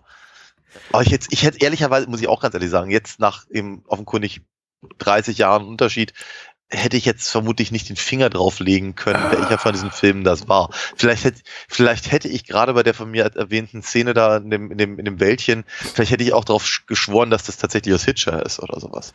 Also inhaltlich ist er nicht mal weit von Hitcher entfernt, der, ich glaube, ein paar Jahre später rauskam, 86 muss es gewesen sein oder so. Mhm. Ähm, aber ja, Road Games ist auch eben so ein Hybrid aus Actionfilm, Roadmovie, Thriller und äh, Slasher-Film, wobei ich glaube, äh, Richard Franklin, der Thriller-Aspekt vor allem eben wichtig war. Noch ein bisschen, ja, muss man sagen, komödiantenhaft, äh, ko ko komödiantenhaften ein Einschlag. Ja, die Ähm, eine oder andere Szene sah aus wie von Richard Lester. auf jeden Fall. Äh, Richard Franklin war gar nicht so heiß auf den Slasher-Aspekt, aber dazu habe ich vielleicht später noch ein, zwei Trivia-Brocken. Ich mag ihn auf jeden Fall sehr und ich finde äh, tatsächlich abseits von äh, Psycho 2 haben wir noch über keinen seiner Filme gesprochen und ich finde, er ist einfach ein sehr, sehr kompetenter Regisseur, der immer einfach im, im Jenseits des Rampenlichts stand, aber äh, wunderbare Genrestoffe produziert hat, wie auch hier äh, Patrick oder ähm, war, glaube ich, sein erster Spielfilm, den ich auch sehr, sehr Link der cool Butler. Link der Butler, ja, Cloak and Dagger hat er gemacht. Also auch noch so, neben Mario war eine weitere Figur, ich glaube, bei der wir, bei der wir noch viel in der Filmografie wildern können für zukünftige Ep- Episoden. Mhm. Co cooler Typ und ich glaube auch immer sehr ambitioniert. Ich habe jetzt hier auch nochmal das Making-of angeguckt auf der ähm, Blu-ray, was geglaubt ist von einer alten DVD, also sieht schon ein paar Jahre alt aus. Ähm, kommt sympathisch rüber und er ist äh, immer so ein bisschen, bisschen auf dem halben Wege zum Richtung Selbstmitleid, so von wegen, ich wollte ja eigentlich irgendwie den großen Hitchcockschen Thriller machen, aber irgendwie die Umstände haben es mir einfach nicht gestattet. Aber durch, durchweg sympathisch dabei, muss ich sagen. Naja, immerhin durfte er dann ja wie zwei Jahre später Psycho machen. Ja, genau. Ja. genau. Und, Ja. und die eine oder andere Hitchcock-Referenz gibt's ja eben auch in, in Road Games. Ja, also er erzählt eine Anekdote, die so halb erlogen klingt, tatsächlich in diesem Making-of. Da sagt er, dass er tatsächlich irgendwie Filmemacher wie, wie Orson Welles und Hitchcock damals an die Film Academy, an der er studiert hat, es muss in den USA gewesen sein, bevor er zurückgekehrt ist nach Australien, äh, gekatert, so von wegen, hier, guck mal, hier, die, die alten Veteranen erzählen aus, aus, aus ihrer Zeit und dass es damals so total unschick gewesen wäre. Also er war wahnsinnig stolz darauf gewesen, Anfang der 70er noch mal Hitchcock an die Uni geholt zu haben, hat quasi für, für einen kleinen, für einen kleinen Vortrag und äh, die Professoren hätten gesagt, ach komm, das ist doch hier irgendwie alles, alles voll von, von gestern und jetzt ist so irgendwie hier äh, New Hollywood Cinema angesagt, ohne das damals so benannt zu haben und äh, die kannst du doch alle vergessen und klingt für mich so halb ausgedacht, aber Vielleicht, na, oder das war sein Empfinden. ich wollte gerade sagen, vielleicht hat er, vielleicht hat er das Ja. nicht so, ne? Gedacht. Ist auf jeden Fall niedlich, Äh, ja. Ist, ist niedlich, genau. Genug zu Richard Franklin. Ähm, und äh, zu den weiteren Rollen vor und hinter der Kamera gleich. Äh, zunächst, wer könnte es anders gewesen sein? Der die Inhaltsangabe schreibt, es ist Moonshade bei der UFDB Ah. und Moonshade schreibt Pat Quid, äh, Stacey Keaches, das ist ein Trucker, der über die staubigen Straßen Australiens zieht, während das Land einen Serienkiller unsi- unsicher macht. Ah, Naja, um sich die Zeit zu vertreiben, denkt er sich Geschichten aus über die anderen Autofahrer, die um ihn herumfahren. Als seine Anhalterin Pamela, das ist Jamie Lee Curtis, mit, mitnimmt, die sich von di diesen Spielen irritiert zeigt und kurz darauf verschwindet, verdächtigt er einen anderen seltsamen Autofahrer, der betreffende Serienkiller zu sein. Der Gedanke wird in der Einsamkeit zur Besessenheit und seine Hartnäckigkeit macht ihm schon bald mit der Polizei bekannt, allerdings als Mordverdächtiger. Mhm. Äh, Klassischer Fall von, ich habe den Film länger nicht gesehen, aber die Handlung, die kriege ich nur irgendwie hin. Ja, sagen wir mal, ja, Moonies, wir sagen, Run hat ja gerade vielleicht so einen, so einen leichten Durchhänger gehabt. ähm, Es gibt doch einen Dingo-Hund an Bord des Trucks, der, der sehr gelungen ist und offensichtlich dafür Oh, ja. da, damit es nicht so aussieht, als ob Stacey Keach die ganze Zeit Selbstgespräche führt. ich, also ganz abgesehen davon, dass ich diesen Dingo ganz toll fand. Ja. Ich dachte, so, so, so einen will ich auch zu Hause haben, der ist, der, der war niedlich. also Stacy Keaches Figur wird halt einfach durch die Gespräche, die er mit seinem Hund führt, ein bisschen greifbarer alles in Ja. allem. Aber ich finde es ganz interessant, weil ich glaube, der, der Film hat schon so ein leichtes Interesse daran, einem zumindest zeitweilig mal ähm, die Option zu lassen, als ob eben äh, Quid, also der, der, der Trucker selber, Ja, äh, v- vielleicht, vielleicht doch nicht alle beieinander hat und eben äh, der, der, der, der Mörder ist und ja. ja. also so, so wirklich im schönsten Psycho-Modus eben quasi das auf, auf also praktisch das, das, das Getane projiziert auf ein eingebildetes Gesehenes Hm. und so. Und ich, ich finde, gen- genau in den Momenten funktioniert das dann auch ganz gut. Aber der Film vergisst das eben auch relativ schnell wieder. Ja. Ähm, aber es sind, es sind schon interessante Sachen dabei, ne? So, so, so, so, so gerade wenn er, das, das hat Moonshade ja gerade geschrieben, wenn er sich eben einfach Sachen ausdenkt über, über die anderen äh, Leute, die auf dieser Straße unterwegs sind, das sind immer- die gleichen fünf. Hm. Ja, Ja, also auf der gesamten, gesamten Strecke bis nach Perth äh, trifft er irgendwie. Die, die sind auch mal vor ihm, sind mal sind sie hinter ihm. A, alle sind immer gleichzeitig an derselben Raststätte und am Ende sind sie sogar genau da, wo er den, den Mörder überwältigt. Ja, das ist Also irgendwie so Hitchcock der frühen 70er, ne? Irgendwie. Ja, aber dann, ne, aber das, das, das, das wirft eben auch noch so einen interessanten Blick halt einfach auf die Frage, ob er sich eben die, die ganze Story halt Mhm. einfach ausgedacht, weil ihm so langweilig ist auf der Fahrt oder so oder also ich, ich, ich glaube, genau aus dieser, aus dieser Verunsicherung des Publikums hätte man noch ein bisschen was rausholen können, Mhm. Weil der Film eben durchaus diese Ansätze halt zumindest anbietet, ähm, aber gleichzeitig hat er es eigentlich gar nicht nötig, weil der Film an sich halt so gut funktioniert. Er ist halt wahnsinnig spannend, er ist eben hochsympathisch gespielt, äh, hat ein paar ganz, ganz, ganz tolle Aufnahmen und ähm, äh, funktioniert eben als, als sagen wir mal, Suspense-getriebener Thriller besser als als Slasher. Ja. Ich habe da, ich hab da gar keine Beanstandungen, wollte ich da eigentlich nur gesagt haben. ähm, ein paar Trivia-Nuggets, äh, vielleicht zusätzlich zu denen, die man in diversen IMDb oder Wiki Wikipedia-Einträgen äh, findet, die auch nicht alle ganz korrekt sind, muss ich sagen. Zum Beispiel die Tatsache, dass angeblich äh, man wirklich erwogen habe, Sean Connery in der Hauptrolle zu besetzen und mit ihm Gespräche geführt habe. Das ist Quatsch. Also ich glaube, Richard Franklin hat mal im Interview gesagt, dass er äh, gemeinsam mit Everett DeRoche, ähm, seinem, seinem Co-Autor hier, eine Art Sean Connery-Type im, im, im Kopf hatte, als er die Rolle eben schrieb, aber das irgendwie, es kam nie so weit, dass es eben auch nur eine Anfrage an Connerys Management gab für die Rolle. Ja. Ähm, der Film wurde über AFCO Embassy äh, verliehen, was eben auch bedeutete, dass man die, äh, die auch Halloween und sowas produziert hatten und, und viele Carpenter-Streifen, das eben auch dafür sorgt, dass man Jamie Lee Curtis besetzte in einer größeren Nebenrolle, möchte ich mal sagen. Ihre Rolle wird, glaube ich, auch auf dem Kinoplakat zumindest größer gemacht, als sie ist. Also sie ist, glaube ich, wirklich netto 20 25, 30 Minuten in dem Film drin. Hm. Der Rest der Zeit ist eben Stacey Keach weitgehend auf sich allein gestellt und interagiert eben mit anderen äh, illustren Gestalten. Und Ja. AFCO Embassy ist es einem auch zu verdanken, dass es eben dieses Ende gab mit dem, ah, ich möchte gar nicht so viel verraten, aber es gibt auch so, ein, sagen wir mal, so ein so ein, so ein bitterböses kleines Schockerende mit Ja. einer kleinen Ekelhaftigkeit, was Franklin definitiv nicht in dem Film drin haben wollte, wo eben der amerikanische Verleih gesagt hat, nee, genau das wollen eben die Leute, die Ja. in diesem Film gehen. Ja, ich, ja, ich finde es, ich, ich sag mal, ich, ich glaube, als ich ihn gesehen habe, da muss ich halt vom, irgendwas so rund um 15 gewesen Mhm. sein, vielleicht ein bisschen jünger, unwahrscheinlich älter. Mhm. Ich, ich, ich, das, das, hat, deswegen sagte ich das ja auch gerade, ähm, das ist eben auch etwas, was im Gedächtnis geblieben ist. Ja. Ich glaube, genau für sowas bin ich eben, aber habe ich eben dann eben sowas auch gerne, gerne dann mal gesehen. Aber heutzutage muss ich natürlich schon sagen, äh, der Film braucht es eigentlich nicht. Ähm, weil der, der, der, der spannende Teil ist eben tatsächlich Stacey Keach dabei zuzugucken, eben wirklich diesen gesamten Film alleine zu schultern und, und dabei eben äh, auch sehr, sehr, sehr, sehr unterschiedliche Stadien des, äh, des, des, des einsamen Trucker-Lebens äh, durch, durch, zu durchlaufen. Mhm. Ähm, und es, ja, das ganz, es ist, äh, ist äh, eine wahre Freude, ihm dabei zuzugucken. Mhm.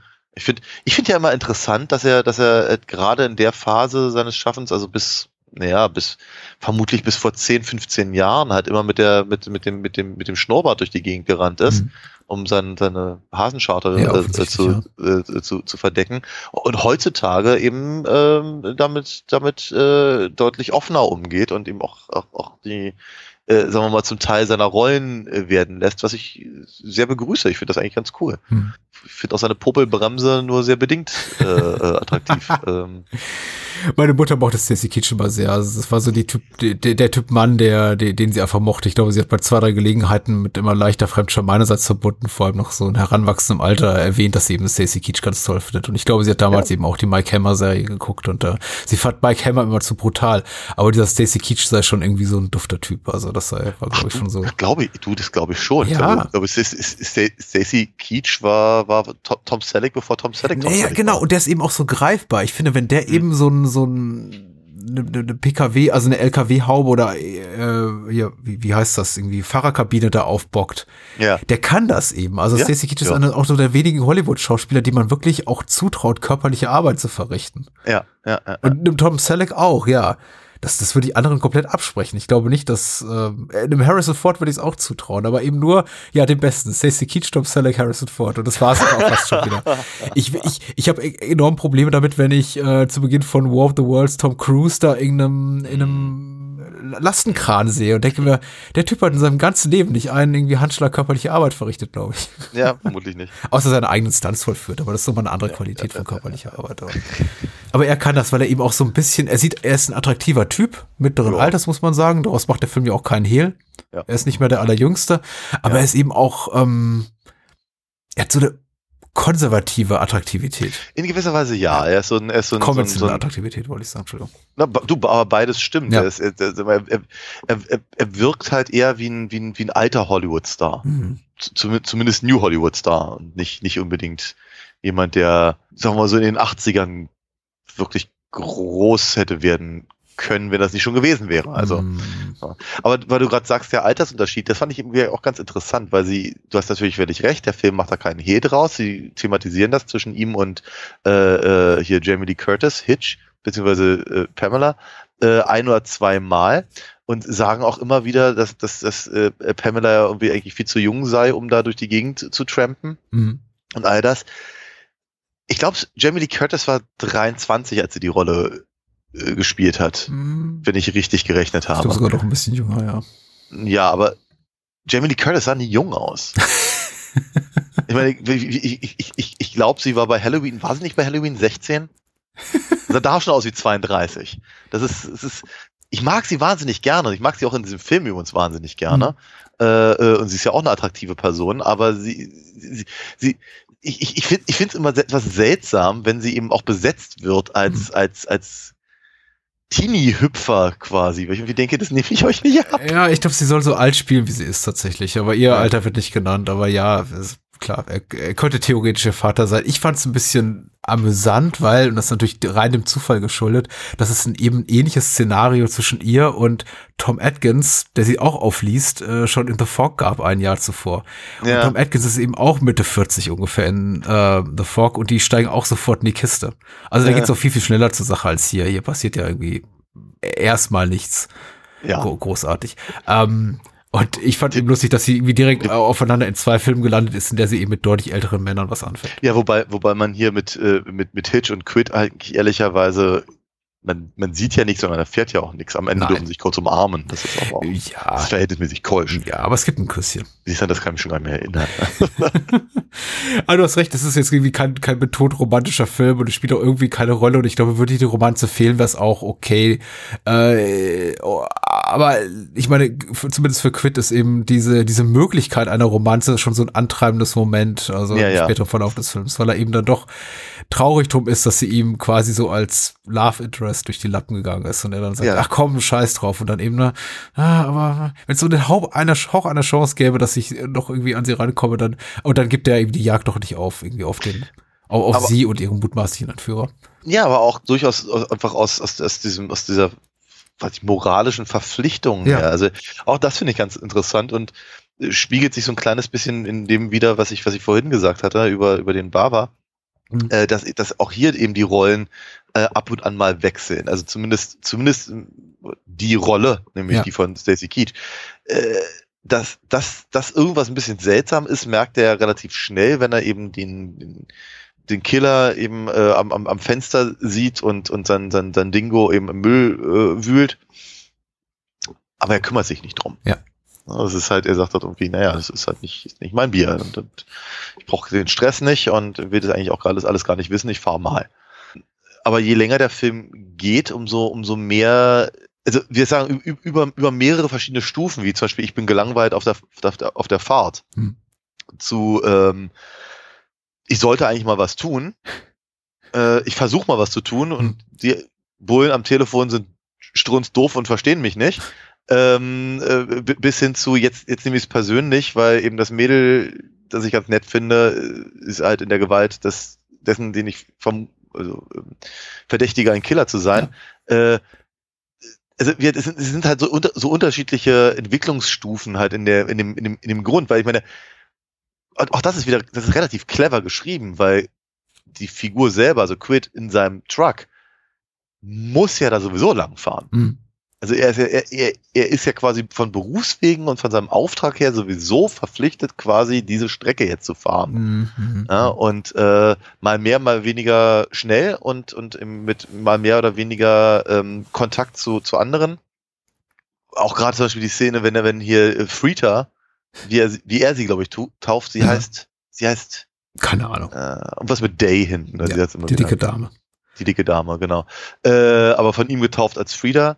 Diese, diese kleine Sequenz äh, zeigt, zeigt ja auch ziemlich deutlich, dass er eben ein gewisses Interesse hat, aber eigentlich auch nicht genug, um jetzt da wirklich mal äh, ähm, in- investigativ äh, tätig zu werden und sich dann eher darum kümmert, halt nicht äh, unschuldig beschuldigt zu werden. Mhm. Mhm. Ne? Und aber wie gesagt, also praktisch, dass dieses, worauf ich hinaus wollte, war eben, dass dieses Getriebene, dieses, diese, diese, diese Bewegung, wollte ich sagen, äh, ja quasi in der Prämisse und in seiner Figur bereits angelegt ist. Also das hat im Laufe des Films dem halt noch eine weitere äh, Bedeutung halt beigemessen wird, je eher oder je mehr er sich ähm, mit äh, dieser Heldenrolle einfach auch identifiziert. Ja, absolut. Der, der Film bringt das ja einige Mal auch ganz deutlich auf die Dialogspur ähm, Hm. mit äh, Aussagen wie, ja, bloß, bloß weil ich einen Truck fahre, bin ich noch lange kein, kein Truckfahrer oder so.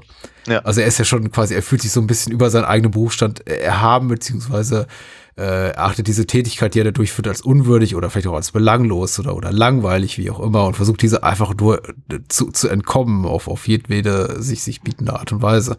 Ja. Und das ist eben auch ganz, ganz spannend, also in seiner Figurenzeichnung. Also ungleich zu dir muss ich tatsächlich sagen, habe ich das nicht so wahrgenommen, dass der Film zumindest zeitweilig die Möglichkeit offen lässt, dass er wirklich ein Psycho ist und möglicherweise selber für diese Morde verantwortlich oder irgendwie darin involviert.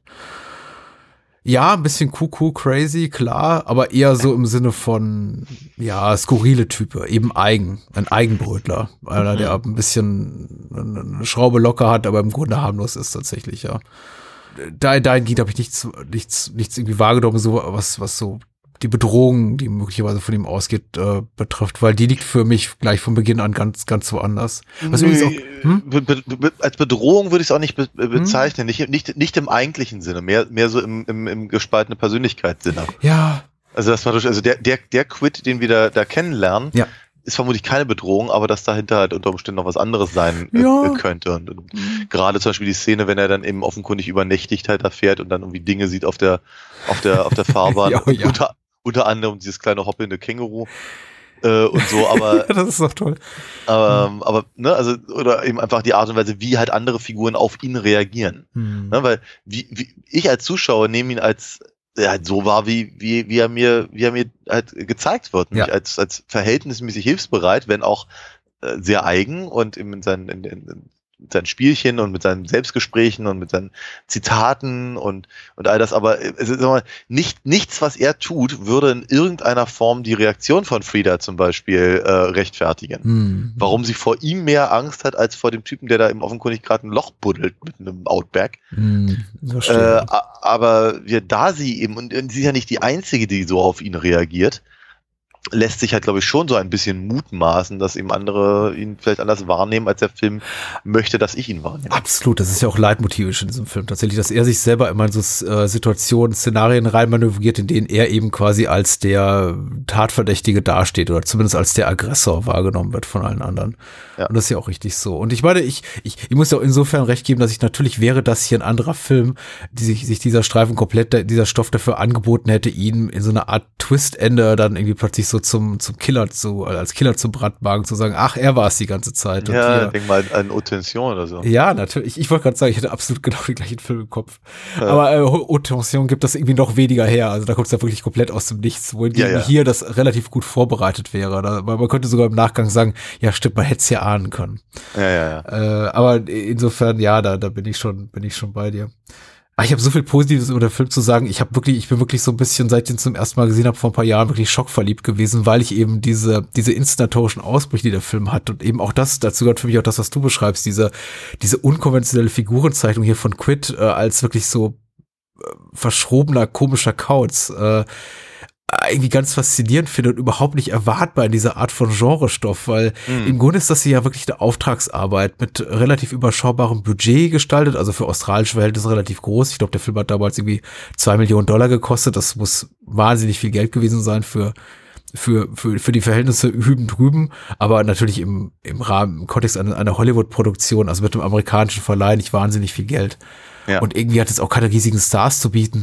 Aber es ist eben eigentlich ein, ein konventioneller Stoff auf dem Papier und ich glaube auch als solcher konzipiert. Aber äh, Franklin erlaubt sich ab so viele Ausbrüche in der Figurenzeichnung, in den Dialogen, in den, in seinem Inszenierungsstil. Ich finde schon allein zu Beginn, wie er den ersten Mord inszeniert, mit dieser Hintergrundbeleuchtung, wie der Mörder da in Ja. diese Tür tritt und sein Ja. Opfer sitzt da nackert mit der Gitarre und dann hast du diesen Close-up mit diesem, ähm, ist es ein Angelschnur oder eine Gitarren, Gitarrenseite? Ja. die, die über den Kopf des Mordopfers zieht und siehst ab die, die, die Close-up da von ihren Lippen, bevor sich die Schlinge da um ihren Hals Ja. wickelt. Das sieht ab, aus wie aus einem, ich möchte nicht mal sagen Hitchcock, sondern eher wie aus einem De Palma oder Argento-Streifen. Also, ja, ja, ja, ja, ja. Das, Sehr, äh, sehr cool einfach. Dachte, dachte ich auch. Was ich ja echt erstaunlich finde, ist, dass der Film kein, kein Erfolg war. Ja. Das irgendwie hat, hat, hat irgendwie äh, ein und eine Dreiviertel Millionen australische Dollar gekostet und irgendwie nur 100.000 eingespielt. Also es ist seltsam, weil ich finde, der Film hat so wahnsinnig viel zu bieten. Mhm. Also der ist, der ist doch echt hübsch. Also Vielleicht ist es zu wenig Jamie Lee Curtis zu bieten. Die taucht ja erst nach 40 Minuten auf. ja, vor, vor, vorher sieht man nur ihren Kopf und könnte jeder sein. Das ist Ja, richtig. stimmt. Aber äh, ja, ich weiß nicht, kann auch, vielleicht bin ich einfach nach zehn Jahren und wie einfach Bahnhofskino geschädigt. Aber ich fand ihn wirklich charmant. Ja, vielleicht will er auch zu viel sein, so ein bisschen die eierlegende Wollmilchsau unter den Genrefilmen, weil er hat ja wirklich alles zu bieten. Er hat Verfolgungsjagden, er hat reinrassige Actionsequenzen, er hat irgendwie sehr viel Comedy. Das sollte man eben auch nicht unterschätzen. Ich glaube, so Ja. gerade die Comedy, also sagen wir mal so, äh, hier für die für die deutschsprachige für den deutschsprachigen Vertrieb, zumindest in der Erstveröffentlichung, hat man sich ja dazu entschieden, viele dieser komödienhaften Sequenzen zu schneiden und eben auch diesen einen wirklich ausführlichen Kameraschwenk über die rassistischen Graffiti da in dieser in dieser Ja. Biker-Kneipe dazu komplett zu schneiden, was ich finde wie eine eine, eine grandiose Kamerafahrt ist einfach Das diese ist toll, sich ja. diese zwei Minuten zu nehmen und diesen Raum da, also offenbar da on Location gedreht und ich finde auch, man sollte dann aus sowas Kapital ziehen und wenn Ja, ich in so eine ja. Bar kommen würde und ich würde diese rassistischen Graffiti da sehen, wo Mhm. äh, weiße Cowboys äh, äh, Aboriginals da niederknechten und äh, denke ich mir, ja klar, das muss gezeigt werden, so ein Dreck. Ja, ja, ja, auf jeden Weil es eben alles über die, über die dort lebende Bevölkerung aussagt, und über das, das Lokalkolorit. Ja. Aber natürlich hat man sich für die deutsche Verleihfassung da gedacht, raus, komm, alles weg und 15 Minuten kürzer. Und ich Ja. glaube, sowas, ich glaube, das hat nicht jedem gefallen, glaube ich. Ja, kann ich mir durchaus, kann ich mir durchaus auch vorstellen. Ich meine, ich weiß, ich weiß nicht so genau, was ich zum Beispiel aus der Szene mit dem, mit dem, mit dem, mit dem Boot da machen soll, weil das, der, der Verfolgungsjagd, ja. genau, das, das äh, Mhm. die, die, die ist ja verhältnismäßig spannend, aber wenn er dann eben durch das Boot brettert und der, und der, äh, der, der, äh, der Typ halt da durch die, durch die Trümmer äh, läuft und dann drauf rumspringt. Wie nochmal, ich dachte, ich dachte wirklich, das ist Richard Lester. Ja. Im, im, im, in absoluter Reinkultur. ne? ähm, aber ich, aber der äh, es stört mich ja auch nicht. Ich dachte nur, es ist so komisch. Es ist eine komische, eine komische Möglichkeit, aus der doch ansonsten recht spannenden Szene wieder rauszukommen. Mhm. Ähm, Wobei ich aber auch sagen muss, der, der, der Film versöhnt mich dann halt aber auch immer sehr schnell, eben durch ganz, ganz tolle Aufnahmen eben Mhm. vom, von Australien, wo ich irgendwie denke, ja, ich habe vielleicht ein bisschen zu viel Schiss vor irgendwelchen Spinnen und Skorpionen und Zeugs, aber irgendwie ist da hübsch, ich würde da gerne mal hin. Mhm. Vielleicht nicht unbedingt, wenn irgendein, irgendein, irgendein irrer Killer durch die Gegend eiert. Aber alleine, alleine eben zum Beispiel dieses, dieses, dieses quasi, es ist ja schon fast konterkariert eben, diese sehr, sehr, sehr, sehr getriebene äh, Szene eben mit dem, mit der Verfolgungsjagd quer durchs Boot. Hm. Ähm, und dann halt mit der, ich glaube, der vermutlich der langsamsten Verfolgungsjagd der Filmgeschichte. ja. Aber das ist, aber das ist so, aber das ist so cool. Das ist so unglaublich spannend, wie er mit diesem riesen Truck da durch diese winzigen Straßen von Perth Mhm. tuckert. Äh, und dann auch immer, immer schön mit, mit, mit, mit, mit Blick auf den Tacho, der irgendwie nicht über 20 Meilen geht. Mhm. Und äh, das, das, das ist wundervoll. Da dachte man, wow, also das muss man auch mal erstmal, erstmal äh, einfach die Idee muss man erstmal haben, zu sagen, ich mache hier eine Verfolgungsjagd mit einem Truck. Ja. Aber die mache ich nicht schnell, sondern die mache ich halt sterbenslangsam. Der wäre schneller gewesen, wenn er ausgestiegen wäre, verdammt noch eins. Also es ist, es ist, ja, also ich fand das äh, ganz großartig. Mhm. Gänsehautig geradezu. Uh. Ja, ja. Ist auch ganz cool vertont, muss ich sagen. Also Brian May hat hier wieder mal den Score geschrieben. Ich sag Oh ja, wieder mal, weil er zeichnet sich eben für viele australische Produktionen irgendwie als Komponist verantwortlich. Und wieder mal sage ich, es ist nicht der, der Queen Brian May, es ist ein anderer Brian May. Ja, wir hatten ihn schon ein paar Mal. Wir hatten ihn schon ein paar Mal in Mad Max, in, in äh, hier ähm, Dakota Harris, ähm, Ach, stimmt, ja. ja, Sky Pirates, ähm, aber eben auch ähm, äh, prestigeträchtige Filme wie hier Gallipoli von Peter Weir vertont. Also, oh, Dr. Giggles hat er gemacht, sehe ich gerade. Und, und Freddys Finale. Aber Dr. Giggles können wir auch mal machen, der ist auch ganz lustig. Vielleicht mit irgendwie The Dentist oder so. okay. Äh, mal abwarten. Also, äh, kleiner, kleiner, kleiner, kleines Off-Topic. Ähm, ja, äh, ich, ich finde den, den Score auch irgendwie ganz überraschend, auch wiederum überraschend ist das Wort der Stunde, weil, weil er nicht erwartbar ist. Also er hat sowas irgendwie auch, auch Mil- Militärparadenhaftes, manchmal klingt so ein bisschen wie aus The Great Escape irgendwie geklaut. Manchmal, wenn es so sehr melodramatisch ist, klingt es fast wie, weiß ich nicht, Maurice Jarre ähm, vertont Dr. Chivago. Also er, er ist sehr, sehr groß, der Score, sehr, sehr pompös. Dafür, dass es eigentlich so eine relativ klein budgetierte Produktion ist. Ja. Und ich fand es nicht schlecht, ehrlich gesagt. Also, Nee, überhaupt nicht, ganz im Gegenteil. Passte, passte auch sehr gut. Eine ganz komische Art und Weise. Hm. Aber zieht eben Aufmerksamkeit auf sich und ich glaube, deswegen kam es so überraschend vor, wohingegen ich irgendwie so bei den meisten hauptsächlich so Suspense und, und Action und Thrills getriebenen Gen- Genrestücken eher dazu neige, den Score zu vergessen. War es jetzt Ja. hier so, dass jedes Mal, wenn der Score aufspielte, ich merkte, ah, okay, da ist wieder Musik. Schön.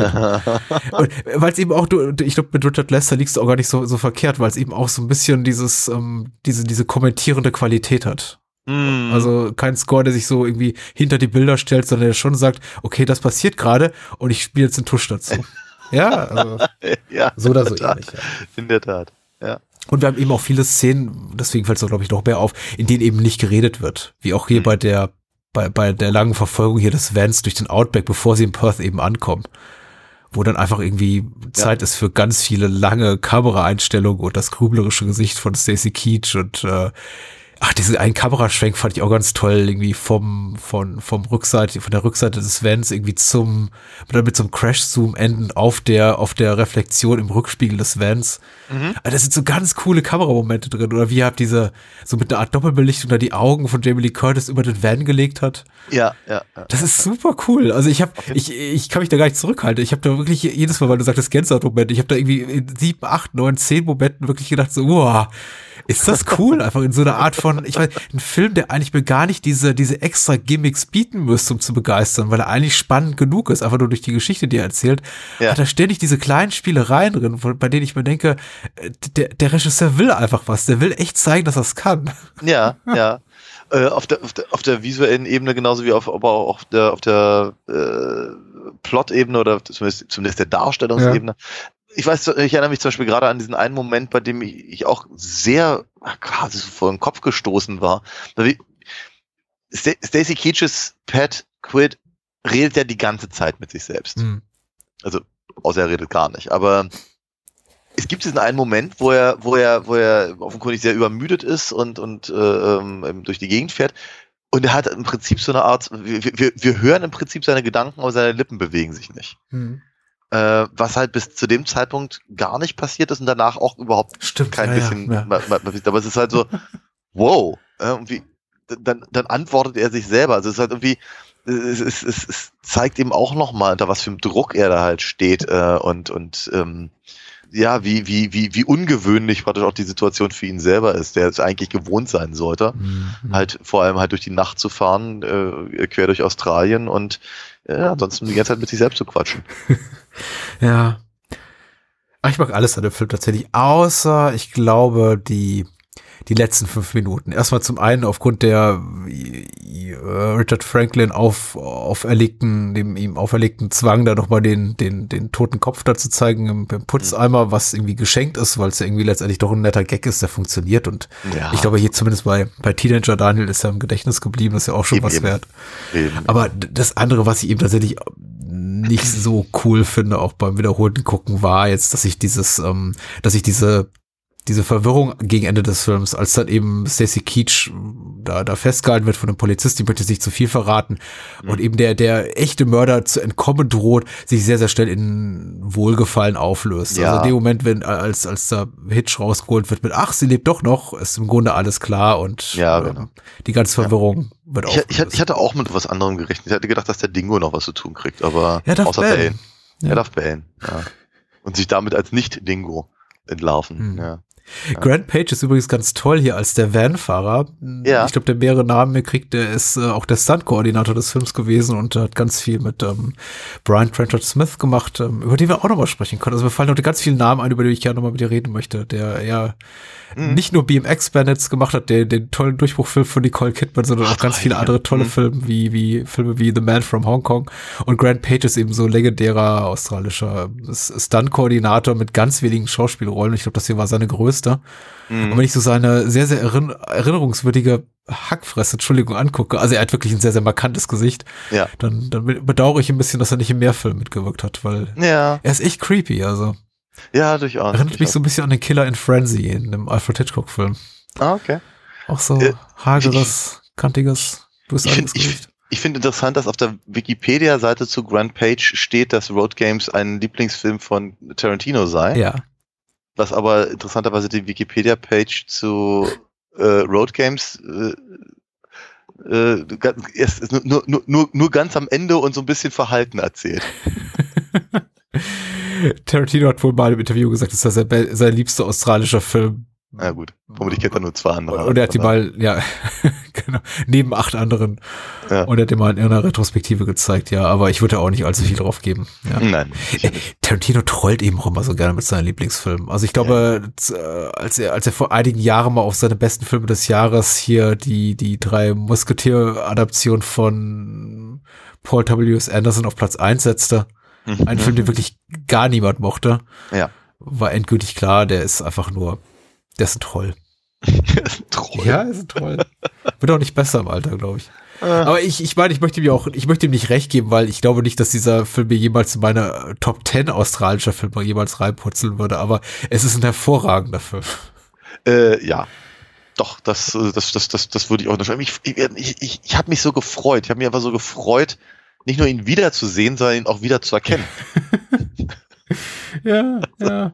Es ist ein, es ist ein komischer Genre-Hybrid. Ich kann nur alle Menschen dazu ermutigen, sich den rauszusuchen. Es gibt mittlerweile in sehr, sehr schönen Blu-ray-Editionen ähm, von Umbrella, die habe ich dir verliehen, von einem australischen Label, von einem britischen Label namens Indicator. Auch, auch eine sehr schöne Ausgabe. Ach, aber willst du wieder haben? Nein, nein, kannst du alles behalten. Das ist ganz toll.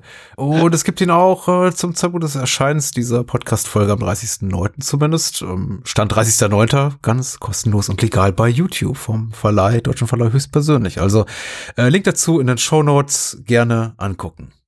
Und äh, ja, wie gesagt, äh, der, der, der, dieser Genre-Hybrid, dieser Mix ist vielleicht für einige schwer gutierbar. Ich würde empfehlen, ihm eine Chance zu geben, auch wenn der Film mal zwischenzeitlich dann in eine Screwball-Comedy ausartet, aber Naja.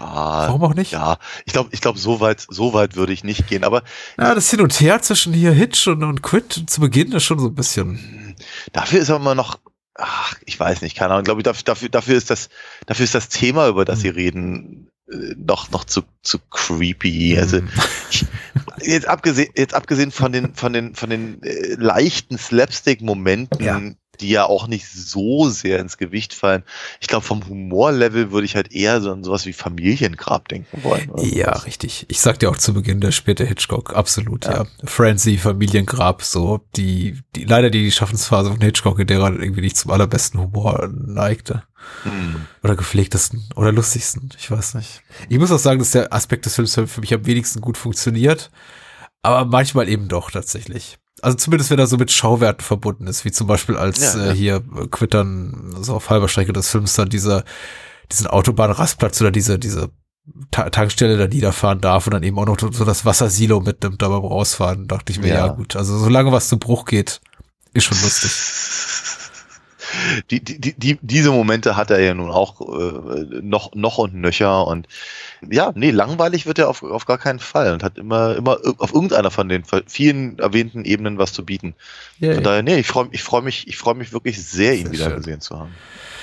So, Captain Careful. Ähm, nächste Woche haben wir, haben wir einen Plan oder haben wir keinen Plan? Äh, noch haben wir keinen Nee. Plan, aber ich bin mir, ich bin mir ja sicher und so gut kenne ich uns ja, uns wird was Brillantes einfallen. Ich glaube auch, es wird brillant. Besser als alles zuvor da gewesen. So. Bis dahin, äh, kauft bitte Daniels Comics, unterstützt uns bei Patreon und Steady und äh, habt vielen Dank, falls ihr das schon tut und äh, gehabt euch wohl. Ne? Bis dann. äh. Bye bye. Road games. Across 1,600 miles of desert highway, they're playing games of violence and sudden death.